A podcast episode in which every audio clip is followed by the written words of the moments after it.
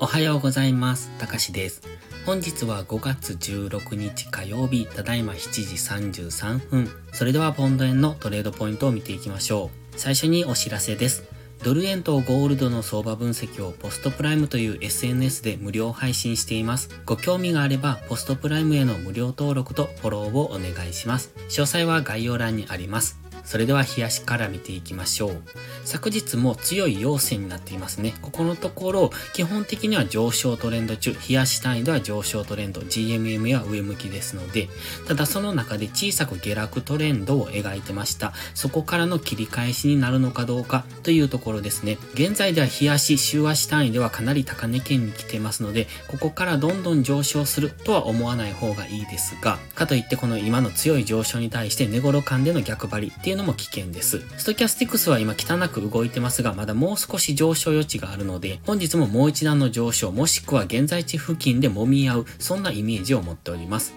基本的にはまだこのオレンジのトレンドラインを下抜けるまでは、この上昇が続くと考えた方がいいですが、今、買い足ではポイントに来てるんですね。ここから下落するのかなというところまで来ておりますので、その辺にも注目。そして、冷やしの MacD は今ダイバージェンスの初動をと見ておりますので、ここから上昇する可能性はあるんですが、ダイバージェンス発生からの大きな下落っていうところもここからは考慮しておきたい。今はかなりの高値圏にありますので、もしロングエントリーでついていくのなら、ちゃんと下がったところですね。まずはこのトレンドライン付近まで下落して、そこからの反発っていうところを狙っていく必要があります。現在地から最高値まで上昇する可能性もあるんですが、そこを狙うのは優位性がありませんので、もし買っていきたいのであれば、まずは一旦の下落を待つ。そして売っていきたいのであれば、下落のパターンが出るのを待つっていうことが大切になってきます。チャンネル登録してね。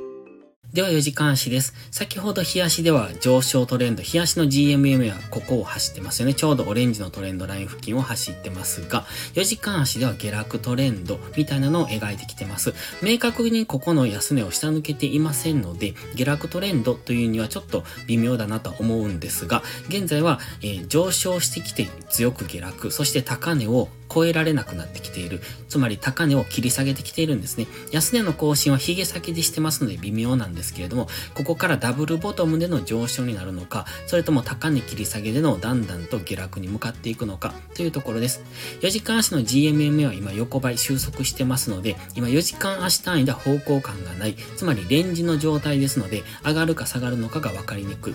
その中で直近の高値を結んだこの切り下げライン、つまりこの過去の三角持ち合いですね、この水色ののラインが下限、そして黄色のラインが上限の三角持ち合いの今上限に再びタッチしに来ているところですので、ここでどうなるかっていうところを見ておきたい。もしここの青いラインですね、この緑丸の高値を上抜けてくれば一旦最高値を目指していく可能性がありますが、やはり先ほども言いましたように、ここは日足週足での高値圏になりますので、あまりどんどんその上値追いをするのは優位性がありませんので、えーそこは注意です。まずは現在地付近でどうなるかっていうのが本日のプライスアクションチェックポイントトですね。で、もう一段上昇してきた場合はこの緑丸の高値ぐらいまで、次ここでどうなるかっていうところを見ておきたい。もしここを上抜けてきた場合は一旦様子見がいいと思います。ストキャスティックス高値圏にありますので、もちろんここから、あの、今張り付いてますので上昇していく可能性もあります。ただし、そこからの上昇っていうのはあまり優位性がありませんので、え上昇についていくのではなく、上げ止まったところから短く打っていく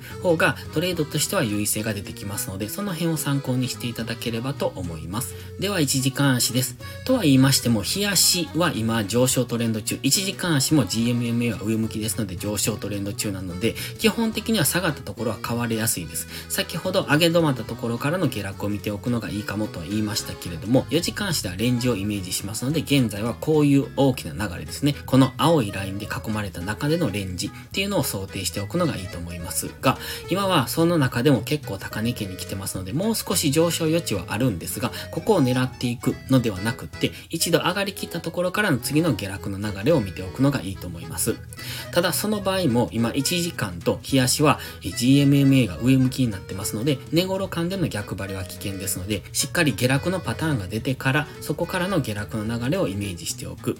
1時間足ストキャスティクスは方向感がありません。今、マックディがダイバージェンスを起こしそうな雰囲気にもなってきてますので、現在地付近で揉み合うのであればそこからの下落。現在地付近から急騰するのであれば、その流れにはついていかずに、そこから次の下落の流れを見ておく。そして171.1か2ぐらいまで上昇してきても、過去の高値と一致しますので、そのあたりからの下落を見ておく。現在は先ほど4時間足の三角持ち合いの上限、そしてこのフィボナチリトレースメントの78.6%ですね。これ高値、直近の高値から安値に引いたものですが、その付近で今上げ止まっている感じもしますけれども、ストキャスティクスの動きが汚いので、もう一段の上昇する可能性も考えておきたいんですが、そこの上昇についていくというよりは上がったところを売っていくという方がいいと思いますので、まずは下落のパターンが出るのを待つのがいいと思います。ただ、本日も分かりにくい動きをする可能性もありますので、その辺は注意ですね。昨日もじりじりとは上昇してきてますので、本日もじりじりと上昇する可能性がありますが、分かりにくい動きをしているところでは無理にトレードをしない、そういうところで無理にトレードをすると、勝っても打っても負けるということが起こりますので、しっかりかりと自分のルールに沿ったトレード、えー、パターンが出てからの下落、そしてしっかり押しをつけたところからの上昇っていうのを狙っていく。分かりにくいところ、ここから上がるのかな、下がるのかなっていうのがはっきりしないところでエントリーしていくと、えー、どちらに行くかが分かりにくくなりますので、できるだけ優位性のあるところっていうところを狙っていく。それは上昇の場合も下落の場合も一緒ですけれども、より損切りまでの距離が短くなるところっていうのを狙っていくのがいいですね。それでは本日は以上です。この動画がわかりやすいと思ったらいいねとチャンネル登録をお願いします。そして最後にお知らせです。YouTube のメンバーシップでは初心者の方向けの丁寧なスキルアップ動画を毎週1本更新しています。トレードの基礎が学べるメンバーシップにご興味があれば一度お試しください。また、初心者ではないけど安定して勝てないという方は、ポストプライムでのプライム会員をお勧めしています。こちらは YouTube のメンバーシップと違って2週間の無料期間があります。7月からプライム会員価格を値上げしますので、少しでもご興味のある方はお早めの行動がお得です。今登録すれば値上げ後も今の価格が適用されます。ぜひ無料期間を有効にご活用ください。詳細は概要欄にあります。それでは本日も最後までご視聴ありがとうございました。たかしでした。バイバイ。